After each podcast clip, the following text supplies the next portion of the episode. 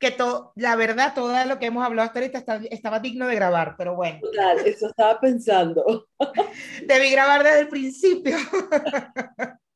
y tú después editabas lo que... Exacto.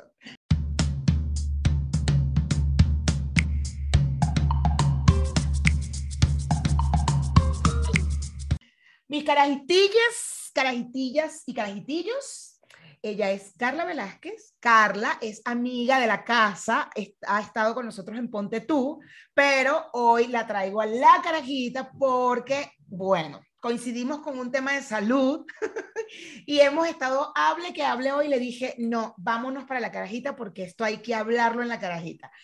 Hablamos de muchas cosas, carajitillas. Yo estoy descubriendo eh, desde ayer que eh, puedo ser intolerante al gluten y que puedo ser intolerante a la lactosa y están haciéndome estudios todavía y entonces pareciera que puedo ser celíaca.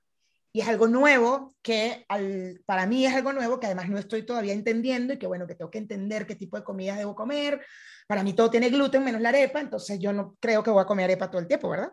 o sea, entonces viene todo un proceso para mí porque mi intestino está un poco fastidioso, sin embargo, yo voy a hacer un programa de justo del celíaco con, con Gaby, espero que me diga que sí, para que nos explique con detalle también del tema del celíaco, pero con Carla, justo hoy, Carla también tiene problemas de intestino igual que yo, tiene los mismos padecimientos que yo. Intestino, el colon largo, intestino delgado, eh, fastidioso que se inflama, que es horrible, y, em, y lesión en la columna igual que yo, o sea, estamos jodidos.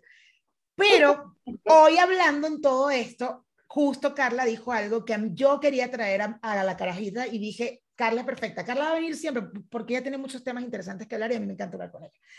Y justo hablábamos hoy, Carla y yo, de el tema de que no sabemos cuando una persona tiene sobrepeso si está, si está teniendo un tema de salud, es decir, que hay, no está absorbiendo los nutrientes tu, tu intestino, hay un montón de cosas que aunque no coman 50 hamburguesas al día, se, mantienen en ese sobrepeso.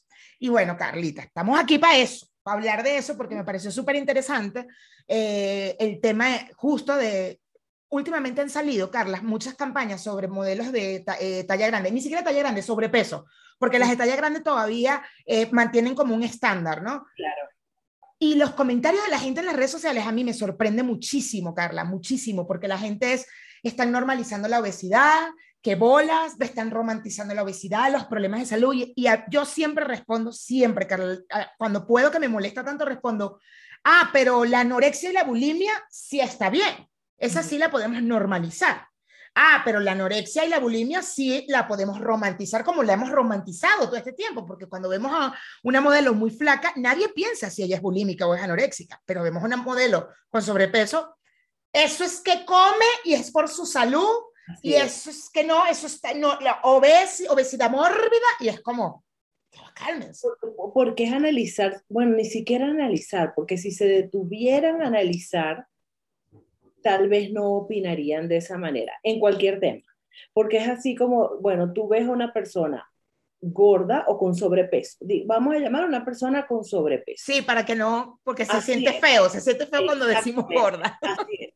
Entonces, además que se puede usar hasta de cariño. A veces uno se llama entre gente que no tiene sobrepeso, tú la llamas gorda. Entonces, usemos como el término exacto que es sobrepeso. Y tú sientes que, ah, bueno, la gente qué va a pensar, que es que tú te metes, no sé, un kilo de pasta, que te comes tal cual, tres Cinco pizzas en el día. Absolutamente. Claro, cada vez, y eso me parece súper bueno, hay más personas del lado positivo diciendo, esto es un problema mucho más amplio que solamente lo que tú ves. Porque lo que detrás de lo que tú ves, y eso es para todo, Mayra. O sea, eso sirve para todo en la vida.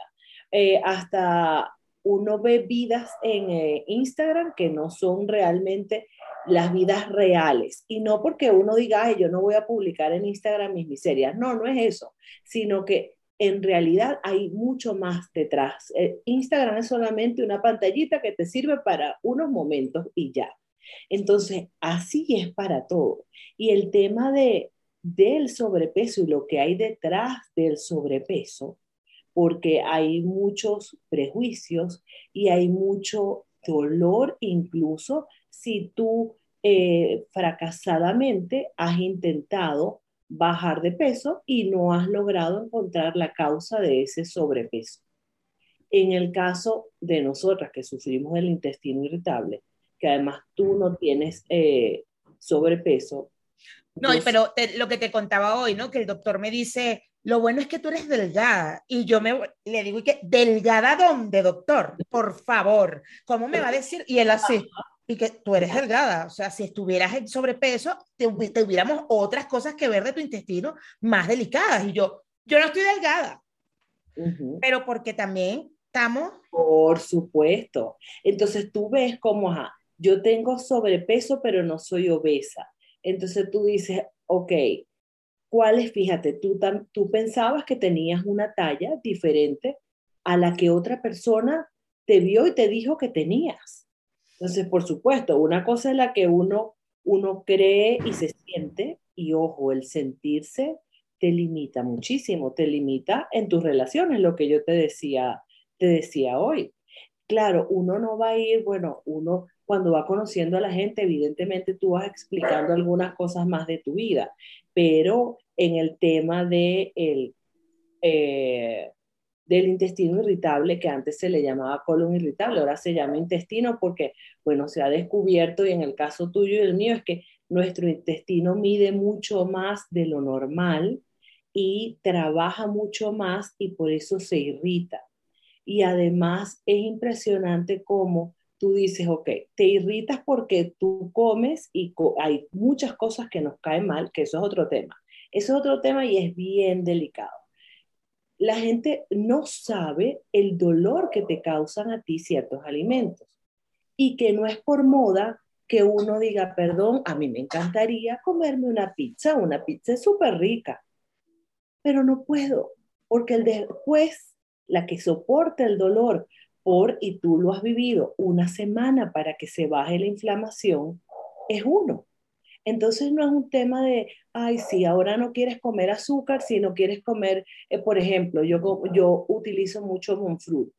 Dicen que algunos sustitutos del azúcar causan inflamación intestinal, pero como no todos los cuerpos somos iguales, entonces tú tienes que ir probando cuál es el que a ti te afecta menos. Entonces, hay que respetar también como los procesos de cada quien y lo que cada quien piensa, y no solamente piensa, sino lo que debe comer. Entonces, es mucha... de, juzgar, ¿sabes? De, bueno, habrá gente que, que, le gusta ese estilo de vida y que no lo hace por un tema de salud, sino porque le gusta y punto. Claro, claro, pero es, es, muy fácil ahora cuando se visibiliza un poco más, gracias a las redes sociales, se visibiliza tu Instagram, el Instagram de cualquier persona, las fotos, el viaje, no sé qué, estás con un amigo. Y es muy fácil que cuando ves a una persona de sobrepeso, lo primero que la gente piensa es, eso es que come, ay, eso es que come horrible, eso es que come pu eso es pura fritura, eso es que lo seguro se comes tres pizzas. Y es como ya va, no sabemos qué pasa allí. O sea, ya espérense un momento, justo que tengo desde ayer que salí del médico, de verdad está, está hablando contigo, está hablando con Gaby Penela, que ella justo hace, trabaja con el tema del gluten free y me dijo, tranquila, te voy a explicar, quédate tranquila porque yo así como que, Gaby, ¿ahora qué como? O sea, no sé qué voy a comer porque sé que hay algo que debo cuidar en mi, en mi organismo. Tengo problemas de azúcar porque, y yo no tengo sobrepeso, es decir, yo voy a caminar por la calle y a mí nadie me va a juzgar y va a decir, a lo mejor a mí lo que van a pensar es que soy hipster, que ahora, como ahora voy a preguntar por el gluten, entonces posiblemente van a decir, ahí está, hipster ya, la Roma. Y yo se lo dije al médico, que es lo peor, cuando me dijo, no gluten, le dije, doctor, usted me está diciendo que yo voy a entrar al sector de la población que vive en la Condesa y en la Roma, que, que no come gluten. Y se ríe y dice, es que no sabemos todavía. Claro, me hicieron un examen que hay que esperar resultados para saber cuáles son los alimentos que tolero y que no tolero. Por ahora, no el gluten ni no la lactosa. Entonces, es como, lo que hablábamos hoy es como, ya va, ¿en qué momento nosotros ya sabemos que una persona de sobrepeso de una es, es que no hace nada por su salud, es que es una obesa, es que, es que, ya va, pero tú sabes, tienes alguna idea. Así es, o no hace ejercicio, o no camina, o sea, tú juzgas la vida de esa persona en un segundo, en un segundo juzgas toda una vida, porque además esos problemas, y yo te contaba, en mi caso lo del intestino irritable, yo recuerdo un evento que a mí me dice, antes no había como toda tanta, esta información sobre la alimentación. Yo recuerdo, yo tenía 11 años, ni siquiera me había desarrollado, no me había venido mi primera menstruación y yo me fui a amarrar las trenzas de mis zapatos y me fui a agachar y dije, Dios mío, qué dolor es este. ¿Sabes? Y es como, y tenía 11 años. Y en ese momento, bueno, tú dices, ok, me dolió, ya pasó. Desde ese momento, por supuesto, tú naces con unos órganos. Ese órgano nació así de largo y se fue desarrollando así de largo. ¿Qué hay detrás de todo eso? Entonces, todos esos dolores y además otra cosa que se dice que hemos escuchado mucho, que en el intestino se encuentran neuronas. Entonces, imagínate, tú y yo tenemos un intestino que puede medir el doble, imagínate, tenemos, más, tenemos las neuronas de la cabeza por eso que somos así. Por eso que somos así. Ahí está la explicación, Carla. Hay un tema de ansiedad detrás de eso, de estrés, porque todo, te, todo lo absorbe tu intestino. Cuando yo estoy más preocupada y a veces uno, sabes que uno sí normaliza eso, el dolor. Eso uno lo normaliza. Claro. Y lo hablábamos hoy, que a veces hay gente que dice, sí, bueno, yo del dolor fue que aprendí y es por eso es que soy así dura y qué chévere. El, bullying me fortalece, es la frase típica que la odio, que la odio cuando dicen, es que a mí el bullying me fortaleció. Y yo, ver, qué recho que te fortaleció la violencia. Ajá. Chingón. Exacto.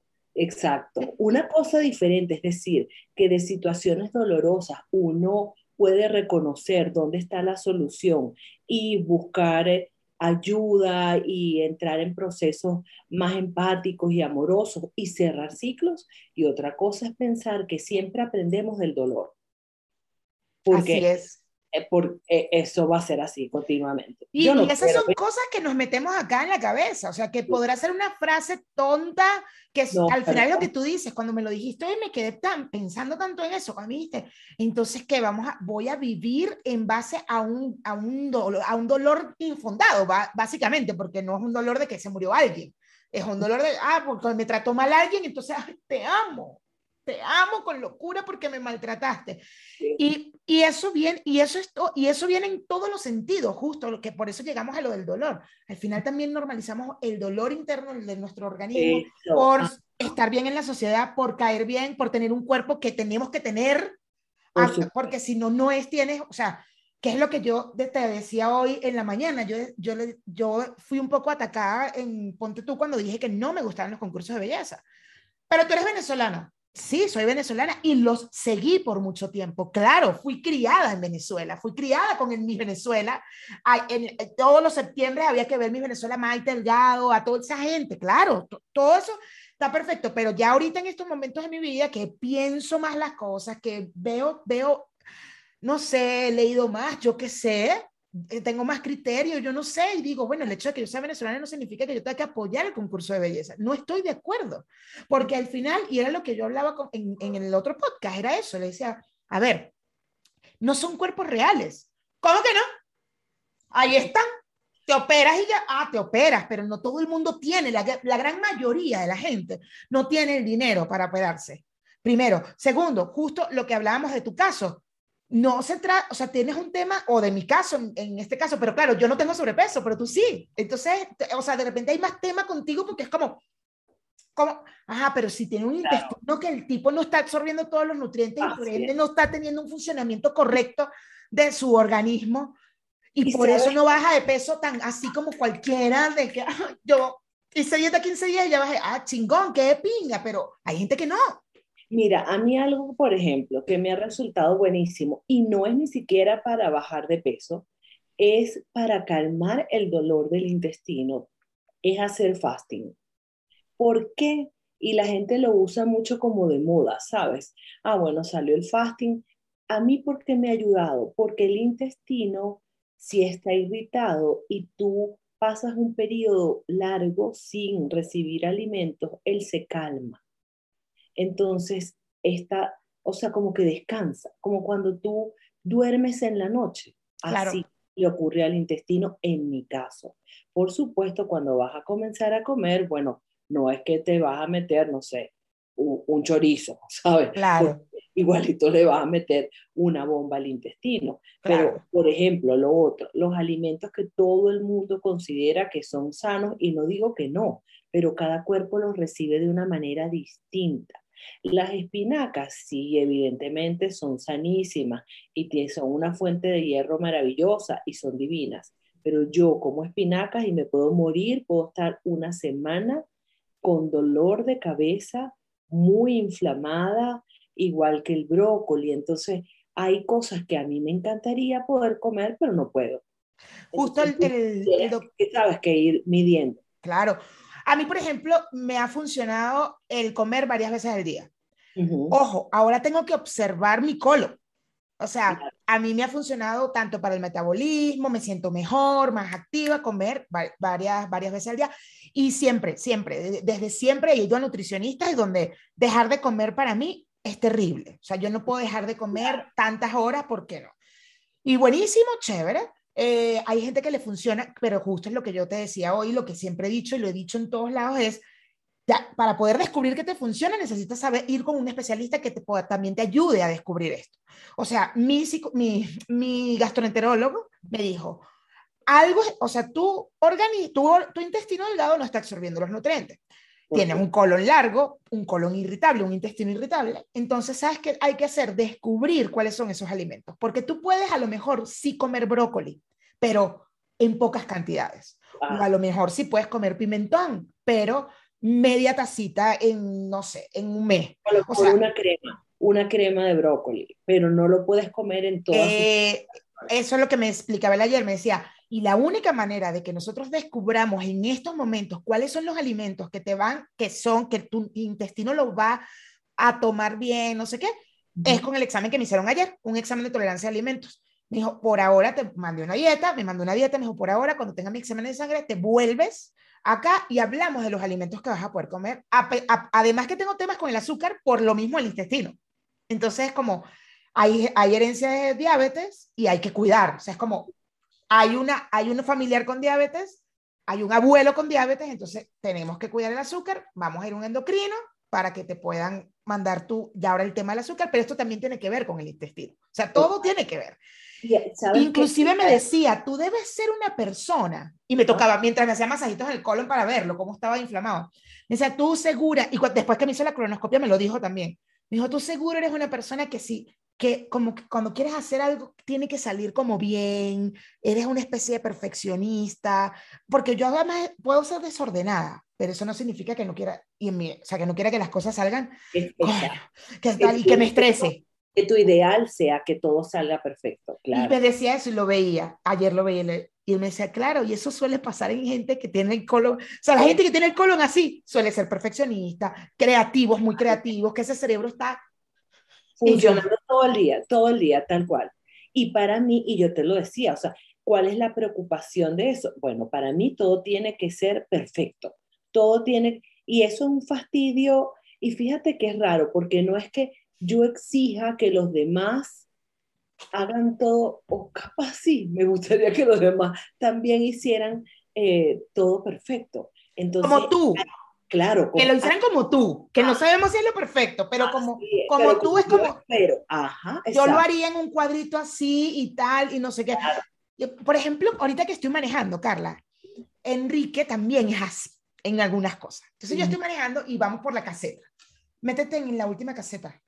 Y yo, porque para mí no es la última, sino la de acá, porque de acá ya yo me meto en el carril del medio. Ya yo llego al carril del medio. Que, ya yo lo tengo. Y él, métete, por favor, ahí métete. Me, y voy, me meto y le digo, pero yo así calma, pero ya yo estaba recha porque yo no me quería meter en ese carril. Entonces me meto, salgo y le digo, ¿por qué me pediste que me metiera ahí?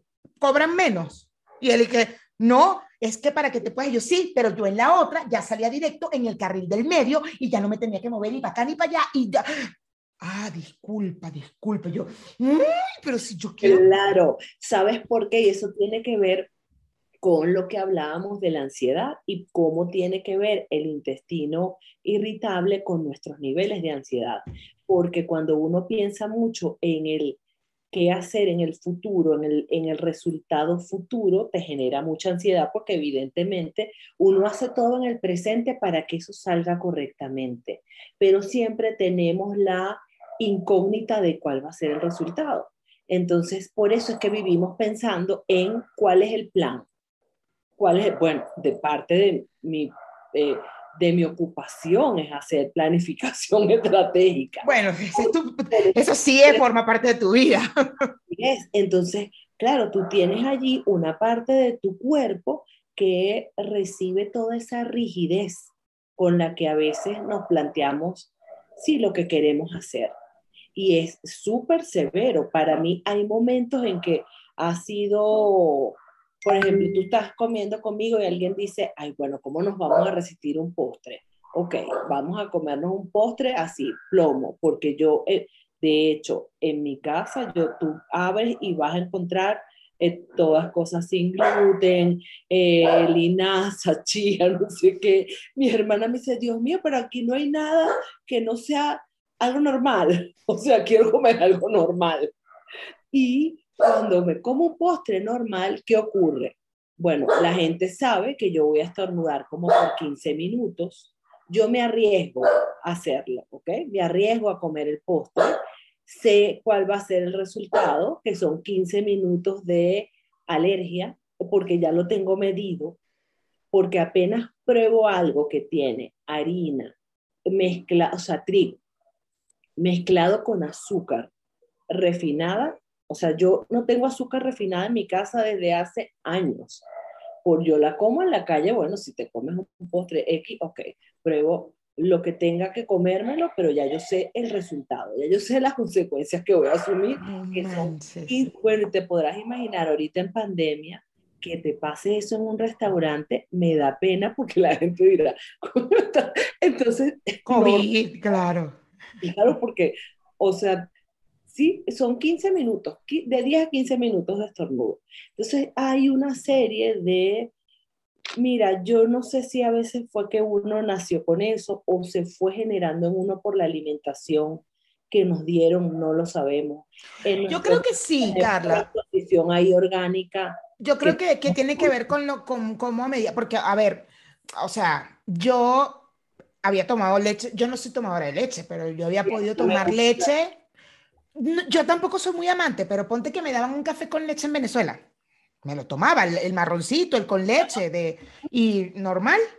Y, en la paradirita ahí, que yo, cuando yo bajaba a mi casa deliciosa, ahí al lado del San Ignacio, por favor, no sé si la conozco, ¿cómo se llamaba esa panadería? Bueno, esa. Yo me tomaba mi café con leche, delicioso. Y aquí, ya después de dos años de estar en México, que fui a un Starbucks y pedí un café con leche, yo no toleré la leche, no la toleré. Es que eso depende. Y de ahí en adelante yo no tolero. A veces puedo tomar leche aquí en la casa, a veces, pero no, no, no, yo, entonces todo es leche de lactosa, bueno. Y eso fue, yo me había hecho una colonoscopia en Venezuela. Yo tengo problemas del colon, evidentemente, toda la vida. Obvio, en Venezuela nunca me dijeron que mi colon era más largo, nunca, ni tampoco verificaron mi, mi, intestino delgado. O sea, vieron mi colon y me dijeron, todo está bien, es emocional, Tienes que trabajar tu parte emocional. En ese momento sí tenía yo muchos temas emocionales. Y yo, ah, bueno, ok, es emocional. No tengo nada emocional. Pero ahora sí lo he tenido, pero yo sí siento que hay que sí, que, hay, que a medida que vamos avanzando con la alimentación, con la alimentación, puede ser que tu cuerpo empiece a reaccionar y decir, mira, ya yo esto no lo quiero. Por supuesto, o sea, yo creo, de hecho, fíjate que la gente dice, y es natural, porque si tú sometes a un cuerpo por mucho tiempo a algo que no, que algo que no tolera, va a llegar un momento en que va total, va a tener una reacción a ese estímulo. En un momento, tú no ves que todo el mundo dice, ay, ahora después de viejo que me salieron las alergias. Ahora después, mira, yo tampoco nunca he sido fanática de la leche, sí del queso, y te decía en mi caso que tengo el intestino, de verdad, además he sufrido mucho de eso uno puede comer quesos, sobre todo los quesos madurados. Ok. No te hacen daño. Los quesos frescos generalmente puede ser que te caigan mal. Sin embargo, mira, yo, bueno, aquí no tenemos esos quesos frescos riquísimos que, tenemos en Venezuela. Aquí hay algunos unos quesos frescos ricos. Por ejemplo, un queso oaxaqueño. A mí no me cae mal, a mí me cae bien.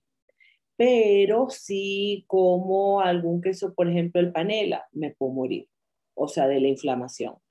Entonces, tienes que ir viendo y puede ser muy fastidioso y además aburrido, pero sabes que la gente cuando sale contigo y va a comer y tú dices, no, yo no quiero comer pan, ya punto, no quiero comer pan y punto, nadie me puede obligar, ah, bueno, sí, pero es que tú crees que eso no es un tema de rebajar o no rebajar, allí es un tema de cómo me siento porque después la que va a sentir el dolor si me como un pan que es rico y el pan me parece maravilloso, eh, es uno. Y la que tiene que estar tomando medicamentos que al final no sabemos, Mayra, cuáles son los efectos de un medicamento para la irritación del colon. Yo tomo, bueno, te decía, probióticos ya de no sé cuántos billones porque los normales no me hacen nada. Ahí ya tú no sabes que otras cosas en tu cuerpo se van a generar a causa de eso. Entonces, tú puedes ver un pan muy rico, pero dices, ay, no, ok, esto no. La pasta, no hay una cosa más deliciosa que la pasta. Yo nunca como pasta. Nunca como pasta normal. Aquí no vas a encontrar, a veces tengo un paquetico para la gente que viene y que sé que come pasta normal, pero yo nunca como una pasta que no sea sin gluten o hecha de otra, sabes, que no sea de sémola, no puedo, no puedo. Entonces, es muy fuerte. sí, total, ¿verdad? y es muy fuerte es por el tema de los, del alrededor, ¿no? De los amigos que no entienden, que, o sea, ¿cómo le... A ver, ven para explicarte entonces qué es lo que está sucediendo para poder que entiendas el por qué en este momento te estoy diciendo que no quiero pan. ¿sabes? Porque entonces viene lo que, lo que justo hablamos al comienzo de esta, de esta conversación, es como viene la juzgadera sin saber, ¿no? Sin tener idea de lo que está pasando. O sea, una persona que no coma pan, que no coma harina, no es, no es que tiene que estar fit. Ay, entonces deberías estar flaca ya, deberías estar buenísima. No. Ajá, entonces eso es como objeto de burla, como que, a ver, como cuando tú explicas lo que te está pasando, por favor, esta es una ridícula porque ella debería estar total esquelética si no come nada de eso. Y es que es un tema de salud mucho más complejo. Nosotras, bueno, estamos explicando lo que sentimos, pero no somos médicos. Gaby, que se ocupa de eso, el nutricionista, explicará mejor eso, pero en nuestro caso estamos explicando las consecuencias de... Lo que sentimos nosotros. Claro, no es que yo te diga que yo no me como una hamburguesa y que, ah, bueno, pero qué ridícula, esta debería estar esquelética. No, no se trata de eso. De hecho, eso causa mayor frustración si tú sabes que hay ciertos alimentos que son los que generan como más sobrepeso y tú no los comes, ¿sabes? Y a lo mejor no estás todo lo flaca que quisieras estar. Entonces, eso es aún peor. Y eso no solo es que lo piensas tú, es que los demás te lo demuestran.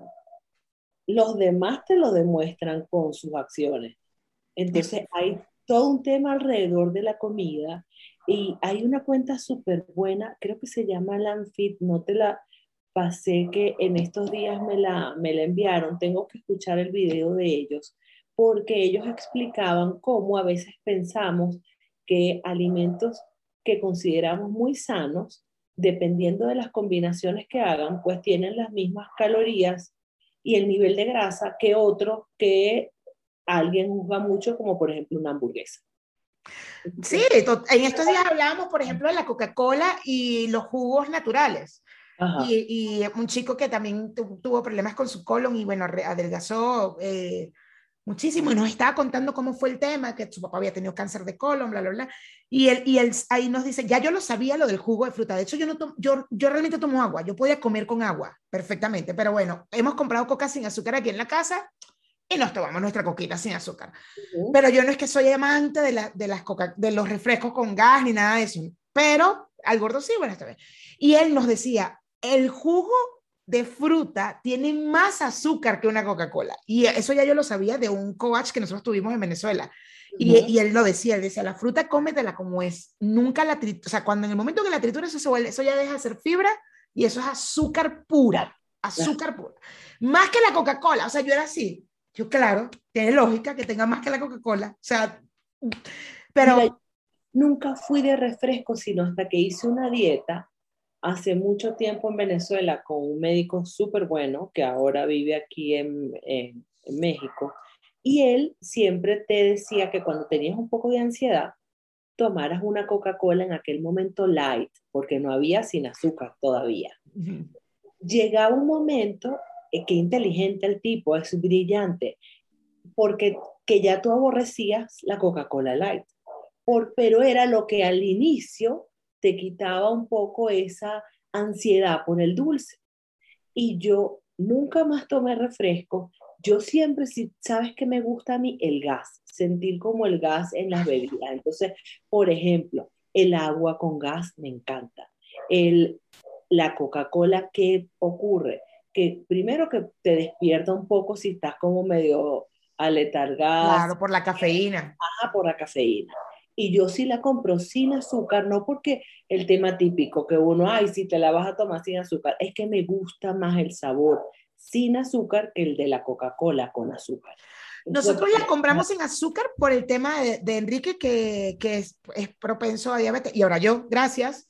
Entonces es como que, bueno, empezamos a comprar y nos gusta es rica. Yo odio la light, la odio. Me parece que sabe horrible. A mí no me gusta. Pero porque a mí ni siquiera me gustan los edulcorantes. Ninguno, ni la esplenda, ni la stevia. Nunca me han gustado como sabe. Entonces, como, no, la verdad, prefiero la sin azúcar.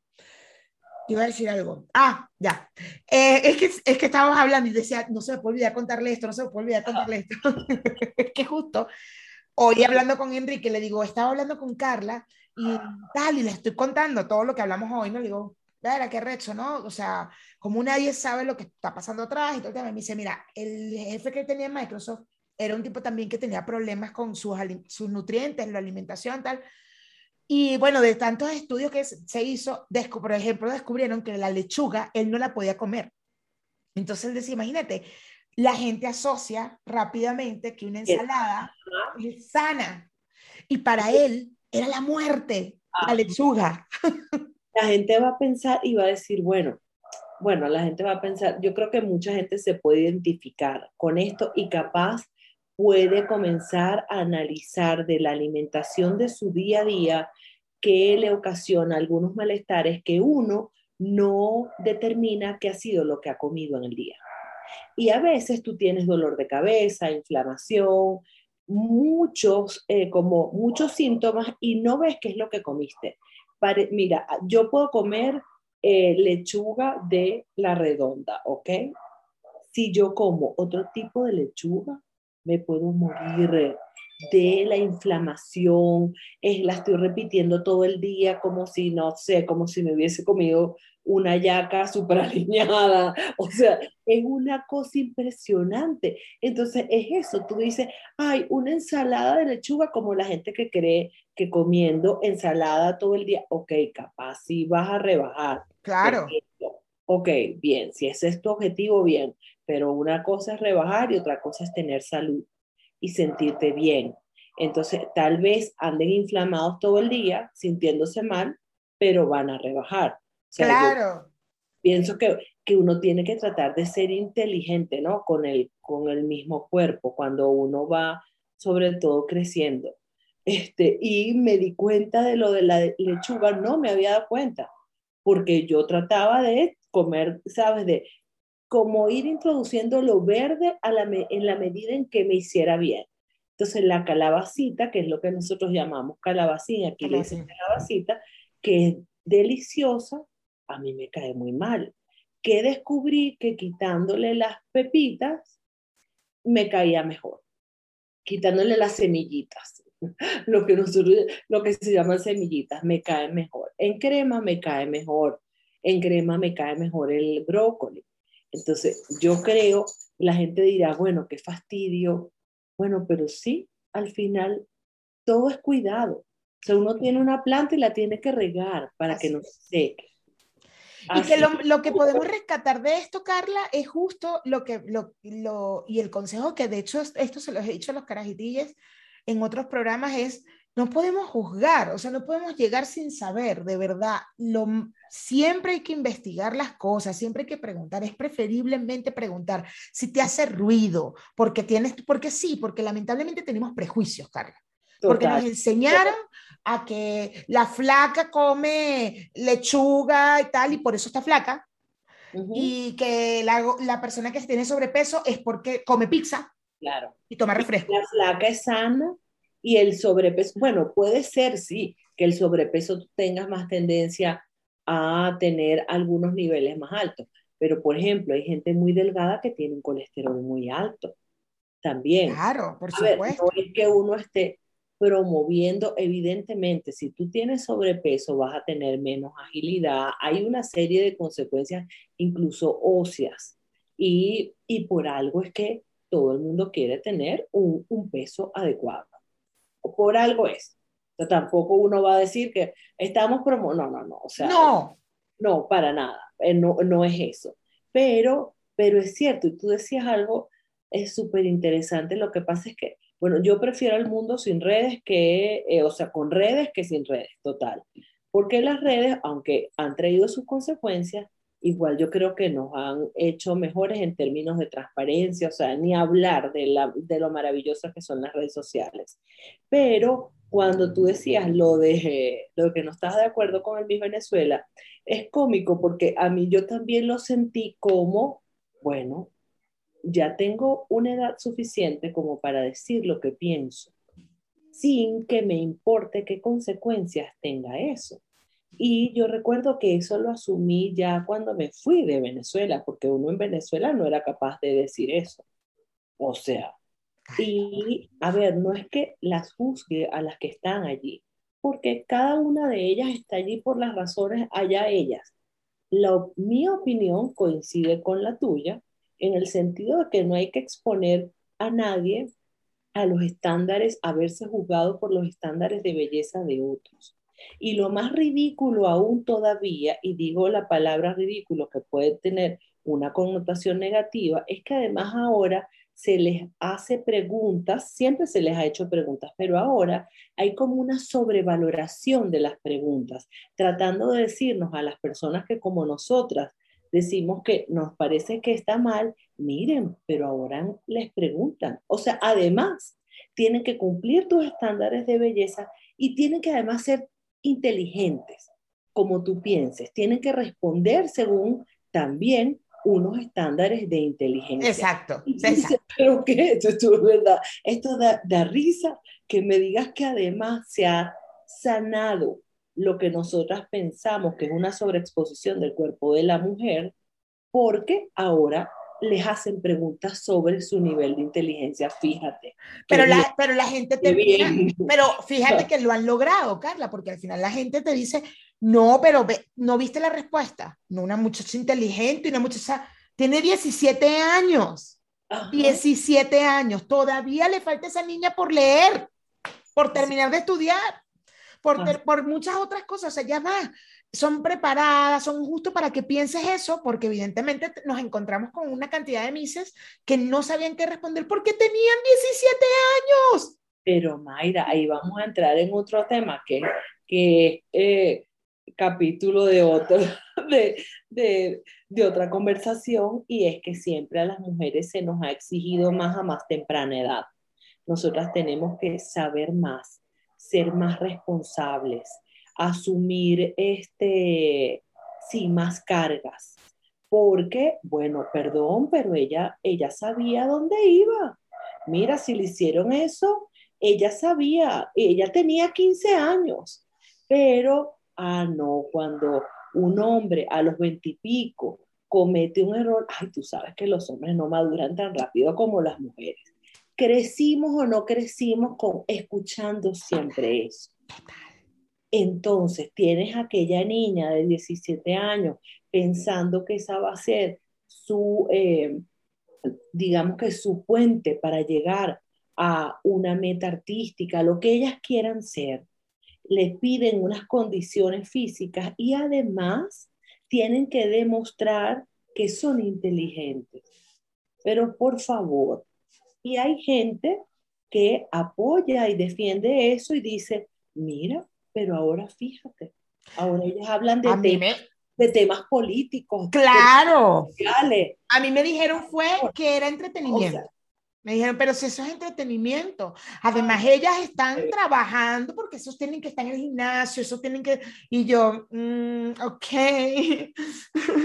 o sea, no están viendo que el tema no es que esa niña, porque sí, evidentemente ella está haciendo un trabajo para poder llegar ahí. No lo, no lo, no lo desmerito, pero toda la industria en general no está bien porque siguen jodiéndonos con, nuestros con los estándares de belleza. O sea, empezamos hablando de la gente de sobrepeso, pero una gente que no tiene sobrepeso también tiene complejos. Porque no tiene la estatura que tiene que tener, porque no tiene los abdominales planos como los debería tener, porque no tiene la, la, cinturita, porque los cuerpos son diferentes. Ya dejemos a un lado un poco a la gente de sobrepeso. Hablemos de los cuerpos. Hay la forma, de la forma. La forma de los cuerpos. Sin cintura, más, más rectita, un poco más caderonas, eh, no, no con muchas caderas, pero sí con mucho busto. Hay distintos cuerpos. Ah, no, el cuerpo perfecto es 90, 60, 90. No, ese no es el cuerpo, porque estamos jodiendo un montón. O sea, te jode, bueno, ya yo digo porque tengo 42 años y me siento un poco más tranquila con mi cuerpo, que te lo contaba hoy.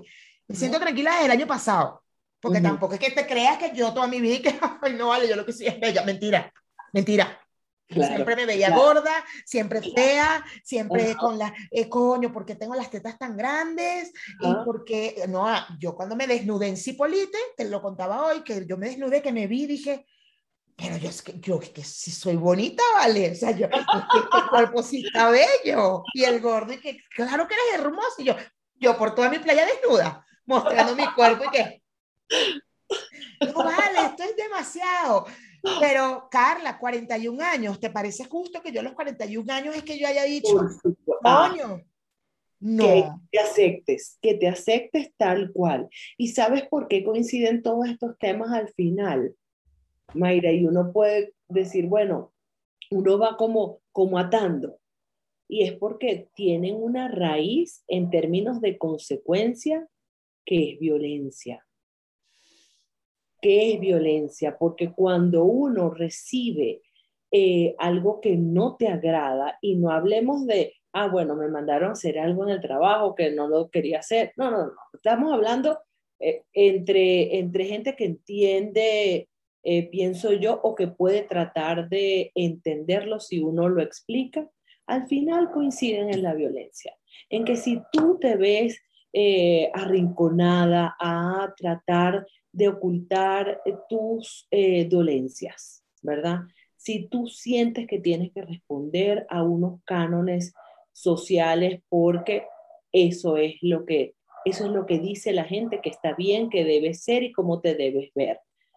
Al final eso es violencia y por eso es que terminábamos hablando de la generación de cristal, la mal llamada generación de cristal, que las dos también coincidimos en eso. A mí me molesta muchísimo el cómico porque yo aquí he dicho muchas veces, me saca la piedra. Yo no soy una persona grosera, pero es porque me he acostumbrado a no decir groserías.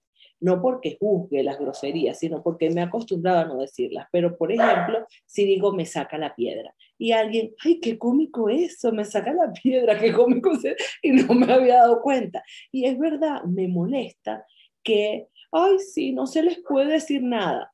Perdón, pero esa ya mal llamada generación de cristal tiene mucho más valor que nosotros cuando nos decían algo y no nos gustaba y no decíamos nada y nos quedábamos bien calladitas. Esa generación de cristal es capaz de decir y de defender sus valores. Entonces, no se les de preguntar. Esta gente, generación pregunta. Pero porque, mamá, ¿por qué me, por qué me dice esto? Uno preguntaba, ¿por qué cachetón en la boca, boca rota? ¿Qué, tengo que por qué habló el adulto y te quedas callado? cuando estamos hablando de los adultos, usted nos habla, pero es que yo quiero saber, o sea, yo que, no, tú dijiste algo que yo quiero saber, qué significa, porque es normal, estoy aprendiendo. No, cachetón, por grosero. No, y eso al final es indefensión, es violencia, en el sentido de que es igual el que maltrata a un animal, un animal no se puede defender. Si tú tienes un perro y hemos visto cosas terribles que ocurren aquí en otras partes del mundo, eh, ¿sabes? Eh, que maltratan a los animales, un animal no se puede defender, por lo menos un perro eh, que está atado. Igual así yo lo veo con un niño. A veces uno se desespera, bueno, y ah, le meten una nalgada a un niño, por ejemplo. Pero ¿por qué yo lo veo? Y una vez lo comenté a alguien en una reunión en la casa y esa persona militar, bueno, se quedó tan eh, pasmado con lo que dije que se fue. Y eso fue hace, no sé, como 15 años. Y yo dije, para mí, el que le pegue a un niño está cometiendo al final un acto de violencia, porque uno como adulto tiene todas las herramientas. Puedes tener una correa o lo que sea. Y ese niño no. Y ese niño no tiene nada. Entonces, que pueda sonar, a nosotros nos criaron de esa manera y yo no voy a jugar porque me pegaron en algún momento, no, pero que hoy digamos porque evolucionamos, el ser evoluciona. Nosotros hemos evolucionado. No sabemos si del mono, de donde sea, pero si no seríamos ahorita lo que hace no sé cuántos millones de años seríamos. Y no lo somos porque hemos aprendido a actuar diferente. Y es que justo lo que tú, eh, eh, que me encantó la analogía que me hiciste con lo del Coliseo, que hablabas del Coliseo que decías, el Coliseo, claro, fue un, fue un evento de, violencia, pero era violento y ya no existe, porque él tuvo que cambiar, o sea, tuvo que evolucionar. Y lo mismo, yo sigo muchas páginas por mi sobrina, eh, que tiene un, año, tres meses, Ajá, sí, a un año, tres meses. Eh, yo sigo muchas páginas porque mi cuñada me lo pidió, me dijo, oye, sigue estas páginas y tal. Y yo voy viendo, eh, yo voy viendo siempre los videitos que dicen cómo hablar con un niño, no sé qué. Y sé que hay gente cercana a mí, mamás y no mamás, que no, pero es que de verdad, ¿qué es, esa, ¿qué es eso? Eso, eso, eso, dale una cacheta, una, una nalgada, una nalgada a tiempo. Y yo, ya sí, yo digo, mira, no me parece, o sea, a mí me parece lógico lo que dice. Y si, y, coño, si yo tuviera, la, si yo tengo el momento de, de que mi sobrina eh, me dice algo, saber, yo creo que ya yo soy adulta, yo como tía debo tener las herramientas para hablar o, le, o salga con una macrade. O, o sea, mi sobrina, las gemelas, que las conoce, en la adolescencia, no me ignoran. Tienen 18 años, me ignoran, Carla. Me, yo las, me dejan en azul las coños de madre me dejan en azul.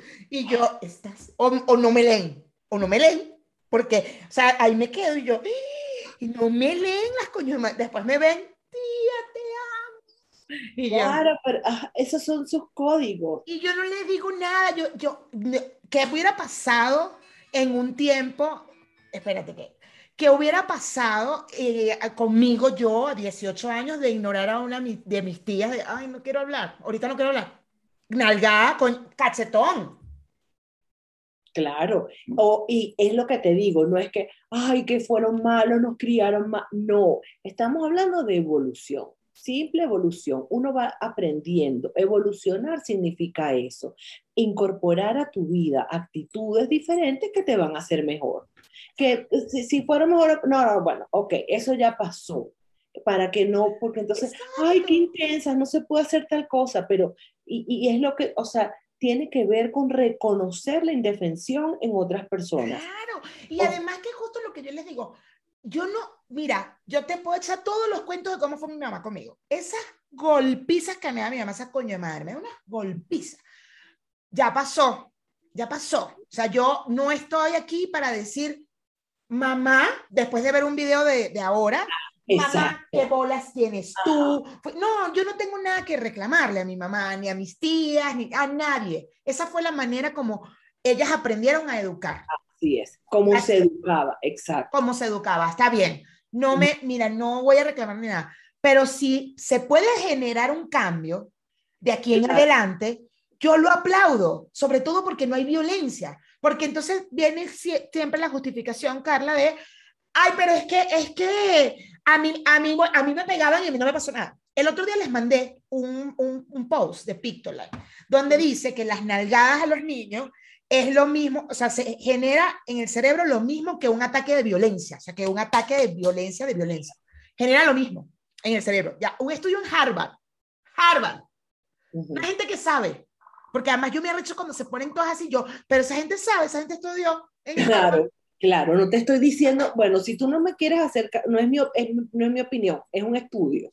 Y lo, y lo, ah, porque además me metí en la página de Harvard, no creas que nada más lo vi en Pictoline, me metí en la página de Harvard y todo y dije, pero mira, hay una gente que sabe, una gente que hace estadísticas y vaina y dijo eso. Una gente ahí que es una medio conocida, medio conocida. No sé si ustedes conocen esa universidad, pero yo creo que es una universidad bien arrecha, ah, porque decía que eso podría generar en un futuro, en, o sea, si le daban golpes a los niños, que en un futuro podría generarle enfermedades psiquiátricas, o sea, trastornos en su, en su salud mental, como ansiedad, depresión, tal, tal, y yo lo mando y digo a las mamás para que estén pendientes, ay, no, pero a mí me pegaron, a mí me pegaron y yo estoy sana, a mí no me, a mí mi mamá hay bastante golpe que me dio, pero a mí no me, yo estoy bien.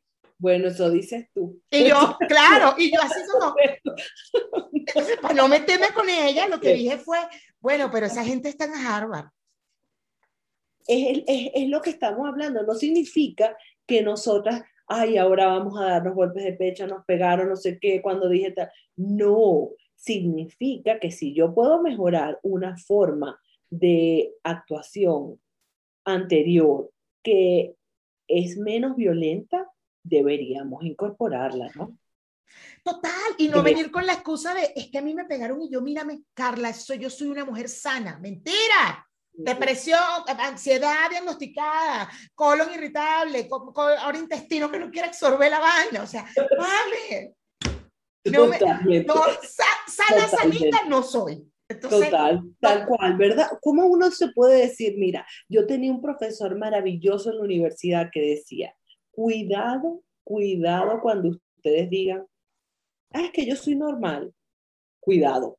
Cuando ustedes digan, es que yo soy normal, mosca, mosca, aguas, porque, porque allí ya no eres tan normal. Entonces, sí, hay un tema de, ay, mira, un poco, eh, no sé, eh, los, los Beatles tan, tan futuristas que fueron con Lady It ¿no? Con un poco dejar ser y dejar ser tiene que ver con respetar. En todos los sentidos, es que justo hoy abarcamos tú y yo varios temas. O sea, al final queríamos hablar de una cosa y todo nos llevó, porque al final... Eh, tiene que ver con todo. tiene que ver. Y por eso, cuando lo decía, yo también odio la, la, la, Yo hice un programa sobre la generación de cristal. Yo odio el término. Odio cuando la gente me... Cuando mis amigos y que, ay, ahí está la generación de... ¿De que os ofendieron hoy? A mí me provoca darle dale, ahí me provoca ser violenta yo, y que pa, pa, pa, pa, pa, les puros lepes, y que, mm". o sea, porque, y yo, yo siempre lo digo, pana, hay que aprender de estos chamos, de verdad hay que aprender, no seamos tan soberbios, y no creamos que porque, ay, yo tengo 40 años, ya yo, ya yo me la sé toda, y sé que va a saber una niña de 18 años, que va a Seguramente esa chama sabe otras cosas y yo tan, y seguramente yo voy a aprender, yo voy a saber unas cosas más, seguramente sí, pero ella también va a saber algunas cosas de las que yo puedo aprender. Sabes que yo no sé si esa clasificación que se ha puesto muy, sabes, como muy en boga recientemente de los tipos de generaciones y que nos caracteriza a cada uno sea muy positiva. Creo que nos aleja del entendimiento, de la retroalimentación entre edades y otras. Sí, y que yo creo que la intención no fue ahí raras. la intención no creo que haya sido alejarnos y, y, yo creo que, bueno, yo, yo trato de verla también más de entender la generación. O sea, me gusta saber cómo fue el baby boomer, me gusta saber cómo eh, fue el, cómo fue el cómo es el X, que somos nosotros, cómo es el, ¿sabes? Me, me gusta mucho y ahorita veo series nuevas y veo que es muy que ellos mismos se dicen somos millennial, hay una serie que estoy viendo que son centennial ya, o sea, ya estamos por la Z. Y es como yo, pero entiendo lo que me quieres decir. Una cosa es lo que piense yo y una cosa es lo que piensa también una gente más, un círculo más grande, ¿no? Yo en particular no lo veo como alejar, sino digo, qué arrecho, claro, por eso actúan, ah, los silentes, los baby boomers, ah, es que fueron posguerra, mm, mira, ah, pero es que esto, ah, claro, es que estos nacieron con tecnología, coño, claro, tienen el mundo en el teléfono, son niños. Claro, es, es, cierto lo que tú dices, es hecho para comprender, pero pareciera que se usa para eh, eh, como visibilizar o connotar más lo negativo. Porque es lo que hemos decidido. Es porque es lo que hemos decidido, es lo que ha decidido la gente. La gente prefiere decir, ¿de qué se ofendieron hoy las nuevas generaciones? Ahora los millennials, en vez de pensar y decir, ya va, que no tiene nada de malo. es lo que justo hablamos ahorita. No tiene nada de malo. Yo no, voy a, yo no voy a acusar a mi mamá y tener que decir, es que mi mamá qué bolas que fue violenta. No, esa fue la manera como ella la educaron y como ella consideró que era mi educación. Pero qué chingón es ver a unos niños de ahora, una gente, una generación más joven que yo, que está cambiando eso. Qué chingón.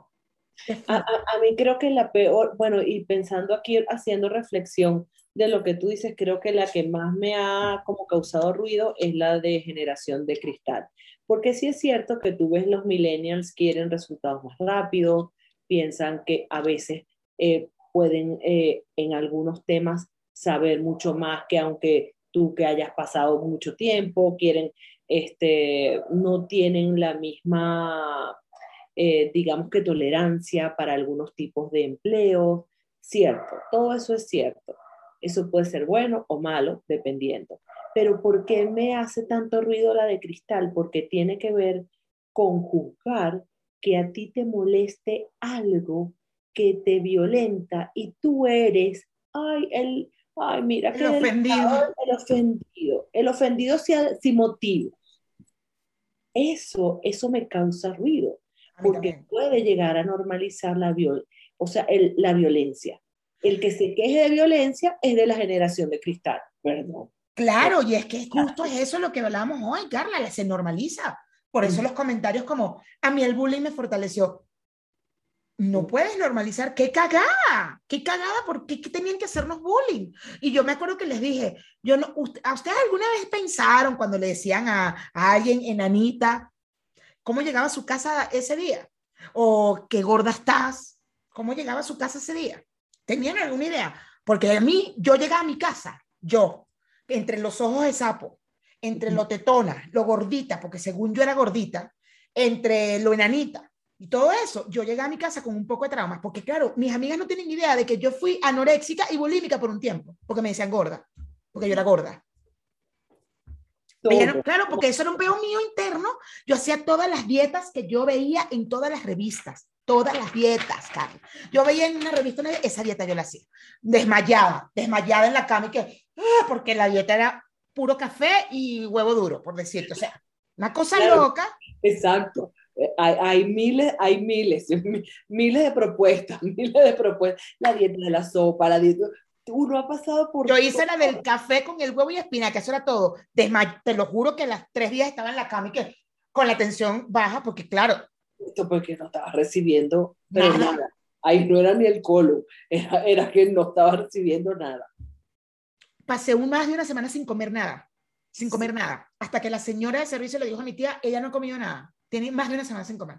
Qué y ahí mi tía llegó con un sándwich, ¿te lo metes? Yo no, porque gorda. Pero mi, toda esta gente, mis amigas, que me decían gorda, ay, pero, ay, ay, ¿qué ah, no te gusta que te digan Entonces uno, tenía que estar calladita, no, no, estar sufriendo. Entonces, ya adultas que lo hablamos y que salió el tema de el bullying me fortalece, Después hicimos una llamada y entonces como, ay, claro, porque tú eres la que llorabas, tú también hacías bullying. Y yo, claro, yo también seguro hacía bullying. Porque tenía que sobrevivir, porque todos tenemos que sobrevivir. Uno no está diciendo que uno haya sido una santa, no, para nada. Pero que eso esté bien, no.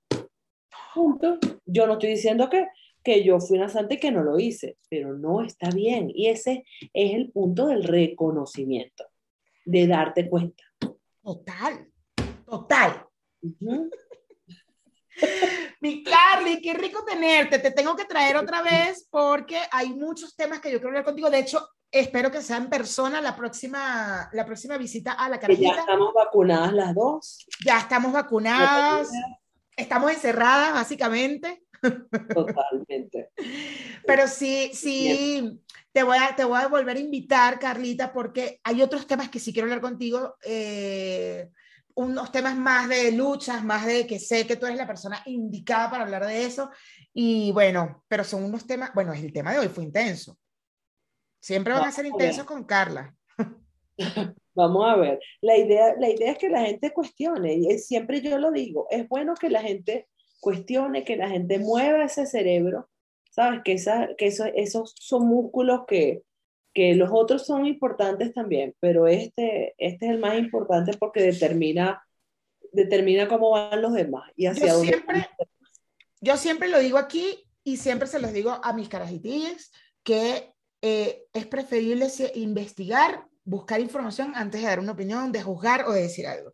Hoy justo eh, salió una publicación en, una página de estas, de, de vainas de, de, venezolanos, y salió una publicación de Laura Huber, que es la, la deportista trans, ¿no?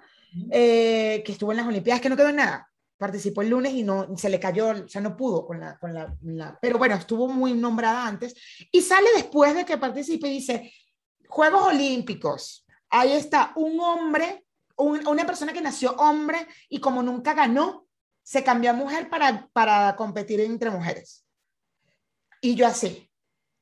Yo, o sea, yo leía y, no me aguanté y respondí y dije, ¿esto qué es esto? Primero, que tiene 10 años en transición, 10 años, primero. Segundo, Laura tenía los, los niveles de testosterona más bajos que las mujeres y géneros de su, de su categoría. Tercero, en el 2004 fue aprobada la ley por la COI, una gente que sabe de deportes y que entiende los niveles y hasta qué punto puede aceptar o no, y por eso aceptaron a los trans, la COI. Si tú trabajas en la COI, chingón, pero si no, algo tienen que saber esa gente. Esa gente seguro estudió en Harvard también. O sea, es como...